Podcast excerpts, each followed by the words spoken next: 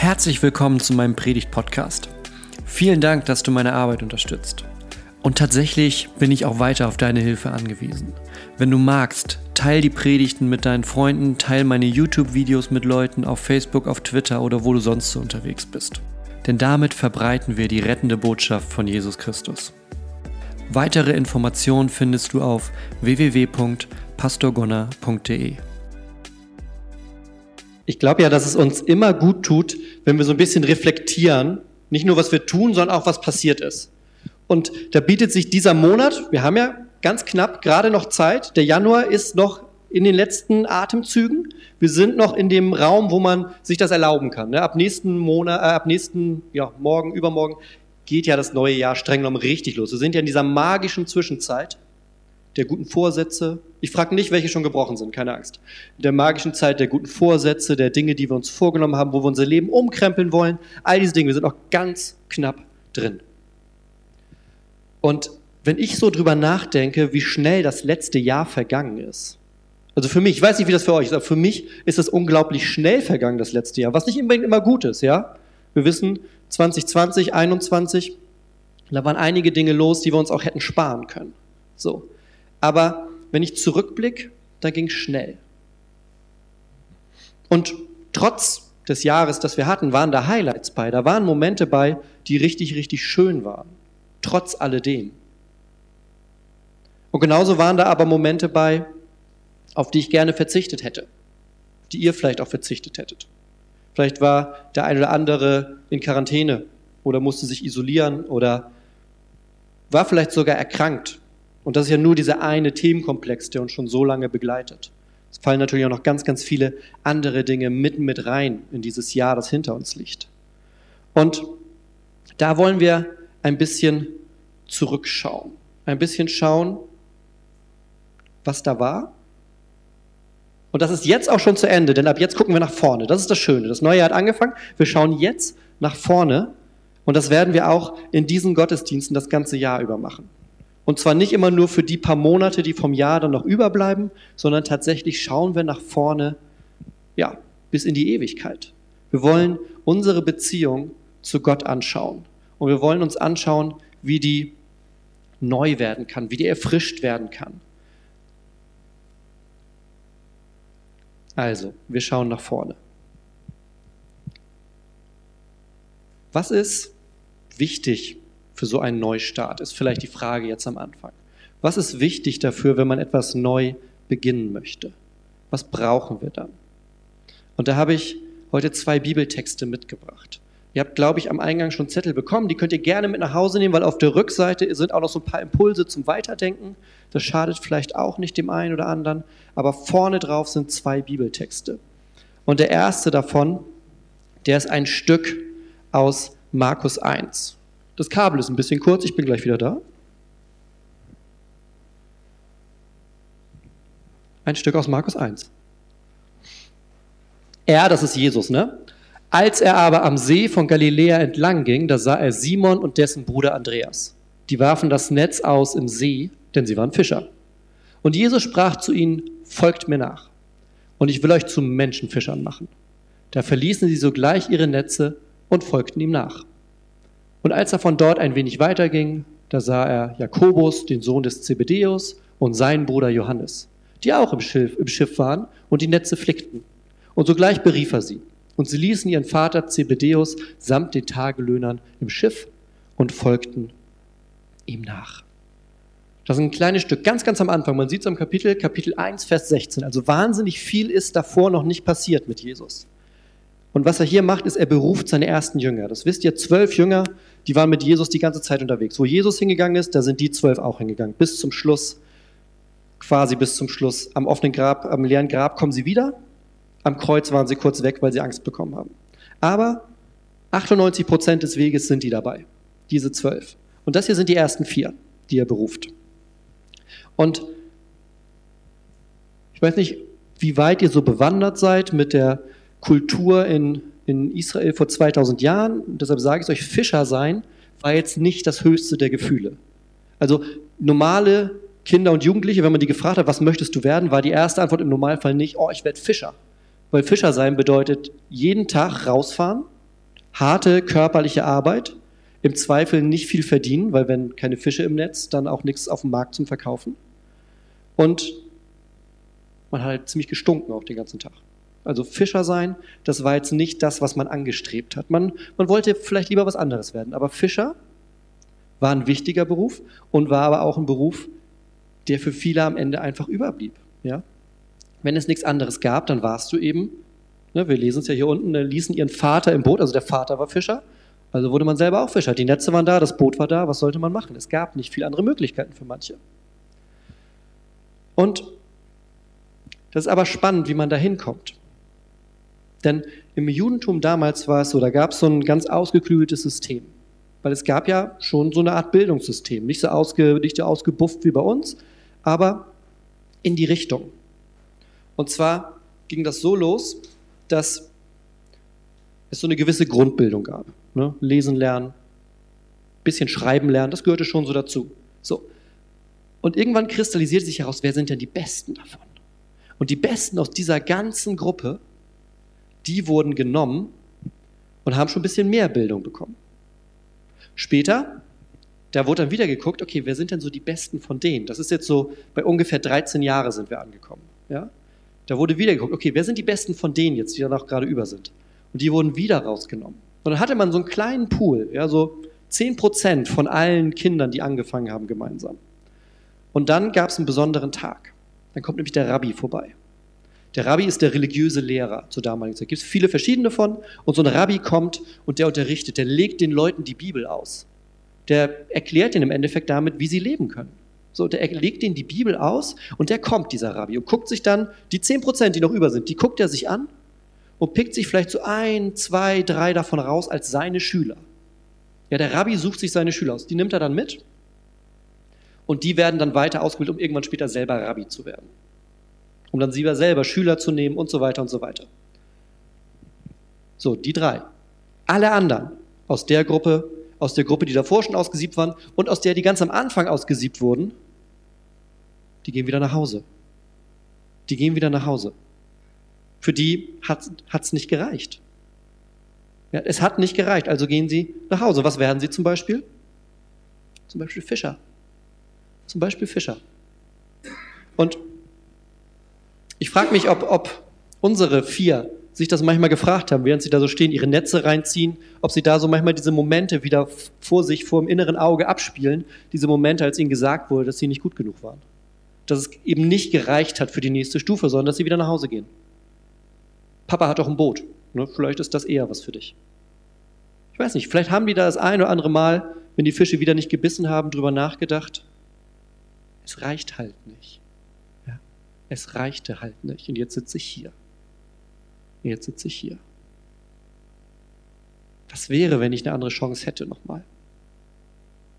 Was wäre, wenn ich, wenn ich nochmal neu anfangen könnte? Ein Neustart quasi. Und dann kommt da einer.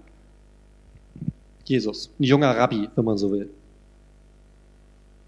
Und der guckt nicht nach dem üblichen Schema, die oben, die am Ende ausgesiebt sind, da pick ich mir ein, zwei raus, sondern er geht an den See, wo die Fischer sind, die Verlierer, wo die sind, die nach Hause geschickt wurden, weil sie nicht gut genug sind, weil es nicht gereicht hat. Da geht er hin. Und er guckt und er redet mit ihnen und eine Sache gibt es für sie zu tun. Eine Sache, damit dieser Neuanfang in ihrem Leben losgehen kann. Hören wir gleich. Es gibt nämlich noch eine zweite Geschichte, die ich mitgebracht habe. Die kennen die meisten von euch.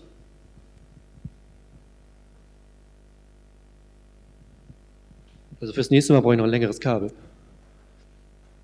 Markus 10. Wir sind schon ein Stück weiter in der Geschichte. Jesus und seine Jünger sind unterwegs und die treffen ständig irgendwelche Leute. Und mal sind das richtig tolle Gespräche, mal ist es ein Wunder, mal ist es eine Heilung, mal ist es auch Streit.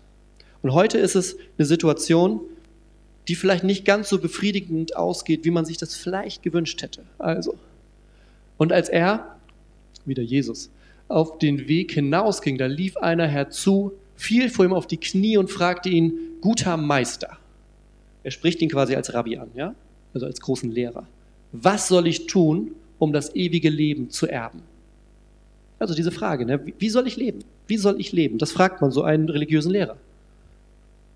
Jesus aber sprach zu ihm, was nennst du mich gut? Niemand ist gut als Gott allein. Du kennst die Gebote. Das macht da so eine kleine Lehrstunde. Ne? Du sollst nicht Ehe brechen, du sollst nicht töten, du sollst nicht stehlen, du sollst nicht falsches Zeugnis reden, du sollst nicht rauben, du sollst deinen Vater und deine Mutter ehren. Machen wir kurz Pause. Also das ist diese ganz typische Schulsituation auf einmal. Ja, da kommt einer und fragt Jesus, ich habe eine Frage zum Leben. Wie, wie soll ich leben? Wie soll ich so leben, dass es für die Ewigkeit reicht? Wie soll ich so leben, dass es ein ewiges Leben wird? Nicht nur ein Leben, das okay ist, nicht nur ein Leben, das sich so durchmogelt, sondern wirklich ein Leben für die Ewigkeit, etwas, das Bestand hat. Und Jesus fängt an, erstmal mit dem, sozusagen mit dem Typischen, Moral. Er fragt, er fragt ab, ne? die Gebote, kennst du doch, hast du gehört? Zehn Gebote, die haben wir. Wie schaut's aus? Hast du gehört? Daran solltest du dich halten. Und was weitergeht?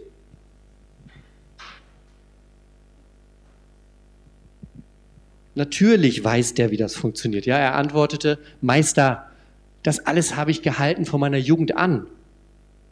Und er blickte ihn Jesus an, gewann ihn lieb und sprach zu ihm, eines fehlt dir, geh hin, verkauf alles, was du hast, gib's den Armen, so wirst du einen Schatz im Himmel haben. Und komm, nimm das Kreuz auf dich und folge mir nach. Er, also der, der reiche Jüngling, er aber wurde traurig über dieses Wort und ging betrübt davon, denn er hatte viele Güter. Also Jesus sagt ihm, ja, das ist gut, was du, ne, mit den zehn Geboten. Aber einen Schritt mehr, einen Schritt mehr gibt es noch. Einen Schritt mehr zu so einem echten neuen Start. Da haben wir also zwei Geschichten, quasi vom oberen und vom unteren Ende der Gesellschaft damals. Wir haben die Fischer, die mit ihren Booten da am Ufer sind, gerade die Netze flicken, vielleicht was gefangen haben, vielleicht den fünften Tag in, der, äh, in Folge nichts gefangen haben und nichts zum Verkaufen da. Und wir haben den reichen Jüngling, der alles hat. Dem geht's gut. Also der, der hat alles. Außer diese eine Frage, die ihn die ständig da rumtreibt. Ja? Also wir haben einmal die, die abgelehnt wurden. Und wir haben den, dem es eigentlich gut geht, der aber diese Sehnsucht spürt.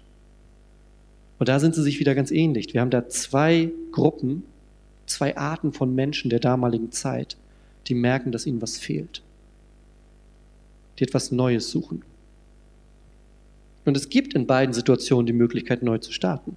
Ja, Jesus kommt vorbei. In beiden Situationen. Das, das bringt es wieder zusammen. Jesus kommt vorbei, unterhält sich mit beiden und sagt ihnen etwas, was sie machen können. Er sagt, eine, eine Sache, eine Sache, die gibt es für euch.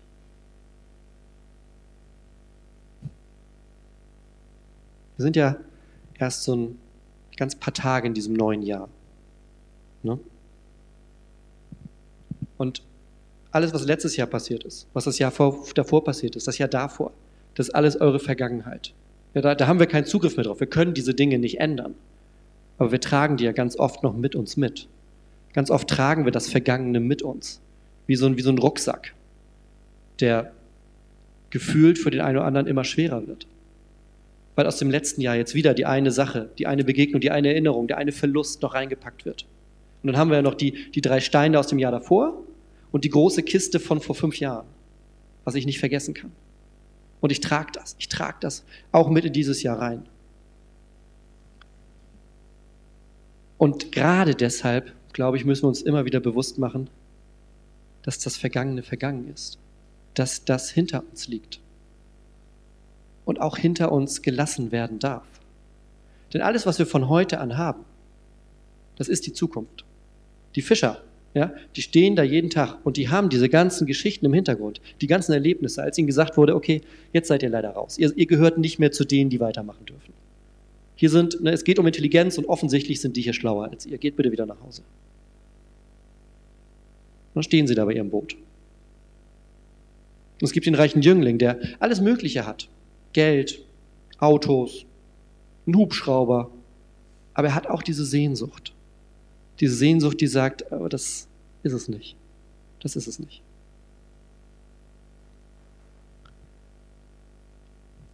Und ganz egal, ob in deiner Vergangenheit mehr von den Dingen sind, die den Rucksack schwer machen.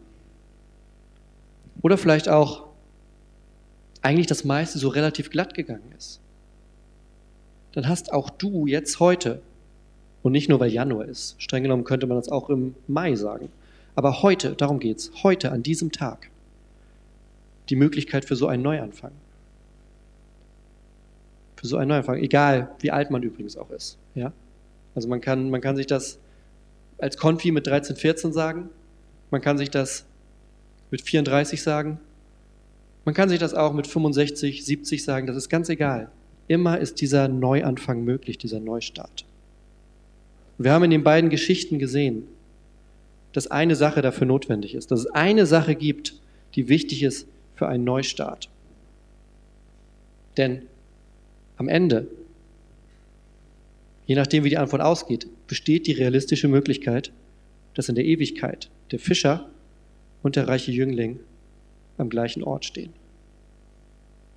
Also was ist dieses eine Ding? Was ist dieses eine Ding, das die vier Fischer und der reiche Jüngling tun sollten, um diesen Neustart zu haben, um diesen Neubeginn zu haben? Was ist dieses eine Ding, das für uns auch heute, 2000 Jahre später, entscheidend ist? Dieses eine Ding, das den Neustart macht. Es ist in Markus 1,17 und in 10,21. Ich habe die mal zusammengeschrieben.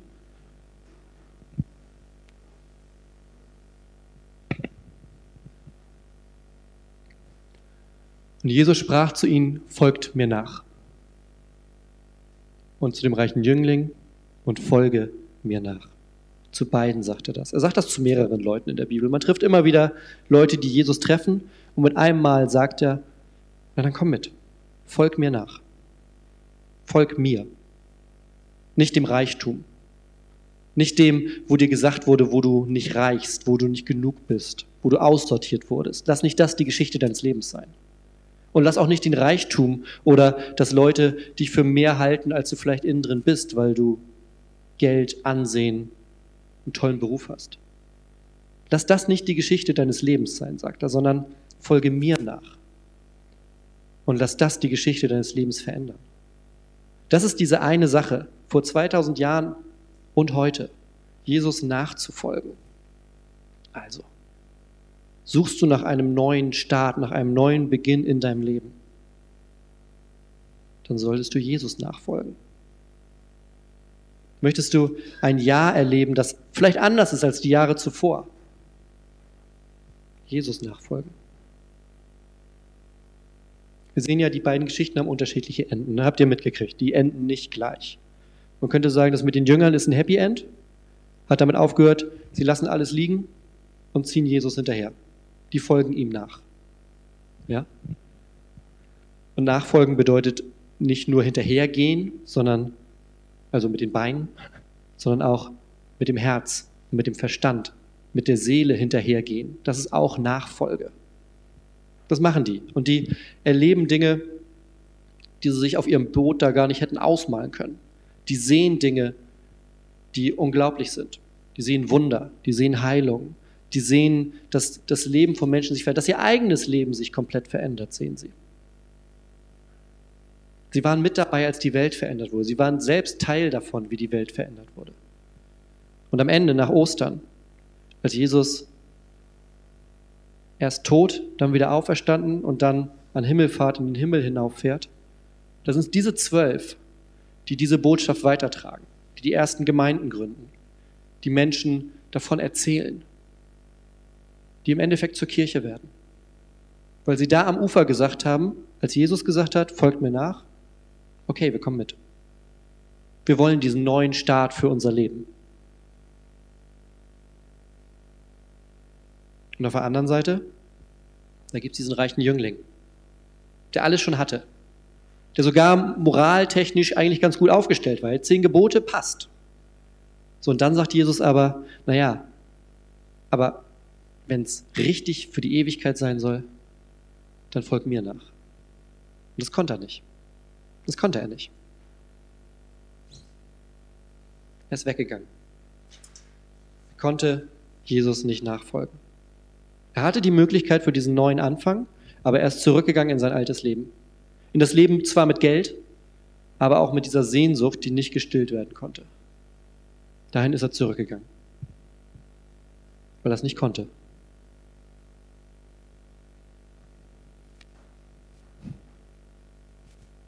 Frage heute ist immer noch die gleiche. Die Frage ist immer noch die gleiche. Jesus fragt jeden von uns, willst du mir nachfolgen? Wie kann das aussehen? Ja, wenn Nachfolge nicht nur hinterhergehen bedeutet, denn das wird ein bisschen schwierig heute. Wir sind nicht am See Genezareth und können ihm hinterhergehen, sondern wenn Nachfolge auch bedeutet, mit dem Herz, mit dem Verstand, mit der Seele nachzufolgen. Wie sieht das dann heute aus? Es drückt sich in dem aus, wie wir einander behandeln, wie wir miteinander umgehen. Es drückt sich darin aus, wie unser Gebetsleben ist. Es drückt sich darin aus, wie wir einander unterstützen. In Familien, in der Gemeinde. Und es drückt sich darin aus, wie wir auch diesen Glauben weitergeben. Etwas von der Liebe, die Jesus für uns hat, dass die durch uns in die Welt hinauskommt. Also die Frage ist immer noch die gleiche. Möchtest du mir nachfolgen? Und es gibt da ja ganz viele verschiedene Situationen, an denen euch die Frage trifft. Ja? Vielleicht ist jemand hier, der immer so ein bisschen auf dieser christlichen Welle so dabei war. Aber vielleicht nie so dieser letzte Schritt gefehlt. So ein bisschen wie der reiche Jüngling, ja. So die Regeln, das ist okay, das habe ich drauf. Ich stelle ja nichts an, ja. Also so schlimm kann es ja nicht sein. Ich, ich bin ja eigentlich ein guter. Aber dieser letzte Schritt, dieser letzte Schritt, wirklich zu sagen, Jesus, ich folge dir nach. Vielleicht war der noch nicht da. Vielleicht war der noch nicht da. Dann ist vielleicht genau heute dieser Moment, wenn Jesus sagt, möchtest du mir nachfolgen für diesen Neubeginn, zu sagen, ja, möchte ich. Ich weiß zwar noch nicht, was dann kommt. Das wussten die Jünger übrigens auch nicht. Ja? Jesus hat dir nicht einen Fahrplan gegeben und hat gesagt, guck mal, wenn ihr mir nachfolgt, wir machen so, dann gehen wir da lang und da wird dieses Wunder passieren und dann wandern wir hier rum. Da wird es ein bisschen schwierig, weil da müssen wir aus der Stadt raus, weil die Leute finden uns nicht so nett. Ja? Das hat er denen auch nicht gesagt. Sondern er hat denen gesagt, möchtest du mehr in deinem Leben? Dann komm mit, dann folg mir nach. Vielleicht ist das gerade dein Punkt, dass diese Sehnsucht da ist. Und dann ist vielleicht genau heute dieser Tag diesen nächsten Schritt zu tun. Vielleicht ist auch jemand hier, der mitgeschleppt wurde heute. Das passiert auch manchmal. Ja? Mitgeschleppt und vielleicht dreht sich dein Leben bisher um andere Dinge. Um Geld, um Krams, um Dinge, die man so hat. Dann ist heute vielleicht der Moment, mal drüber nachzudenken, gibt es nicht noch mehr als das? Gibt es nicht mehr in unserem Leben als das, was wir ja, was mit dem letzten Atemzug nutzlos wird? Gibt es nicht mehr als das? Gibt es nicht etwas, das wir mit hinausnehmen können aus diesem Leben? Das ist die Beziehung zu Gott. Alles andere, egal wie teuer es hier war, ist in, für mich in bummelig, ich weiß nicht, 50 Jahren wertlos. Ich kann es nicht mitnehmen. Was ich mitnehmen kann, ist mein Glaube. Das ist das Einzige, was ich mitnehmen kann. Also vielleicht ist ja heute die Frage, wenn Jesus fragt, möchtest du mir nachfolgen? Die Überlegung, naja, vielleicht gibt es ja doch mehr. Vielleicht wäre das ja die Möglichkeit, vielleicht wäre das ja der Versuch zu sehen, was dann kommt. Wir haben hiernach noch ein Lied und danach eine Gebetszeit. Und vielleicht ist das genau die Zeit, wo du heute einfach deine Fragen zu Gott bringst. Oder ihm auch einfach sagst, Gott, ich weiß, ich habe nicht immer alles richtig gemacht. Aber ich vertraue dir und versuche es einfach mal mit diesem Nachfolgen. Denn in den ganzen nächsten Wochen, immer in diesem Gottesdienst, Ende des Monats, da werden wir Stück für Stück die einzelnen Punkte auch des Christseins uns anschauen und immer wieder Stück für Stück sehen, was es bedeutet, da mit neuen Augen draufzuschauen. Wirklich für unser Leben. So wie Jesus heute sagt, folge mir nach. Lasst uns beten. Gott, ich danke dir, dass du Menschen berufst. Und ich danke dir, dass du dabei nicht schaust, wer die schlausten, die besten, die hübschesten oder sonst was sind, sondern dass du in unser Herz schaust und dass du mit jedem von uns was anfangen kannst. Du musst nicht vorher aussieben, sondern du rufst uns, nimmst uns zu dir und wenn wir dir folgen, Stück für Stück änderst du unser Leben. Und dafür danke ich dir. Und ich bitte dich, dass du gerade heute in diesem Gottesdienst, dass du gerade da spürbar bist. Gleich vielleicht in der Gebetszeit, dass du Dinge zeigst, dass du berufst. und dass du segnest. Lass uns mit allem zu dir kommen, was in dem Rucksack unseres Lebens unsere Schultern schwer macht. Und hilf du uns, ihn zu tragen. Nimm du uns diesen Rucksack ab und tausche ihn mit der Leichtigkeit und dem Schwung der Nachfolge, mit dem Schwung des Neuanfangs. Das bitte ich dich im Namen Jesu. Amen.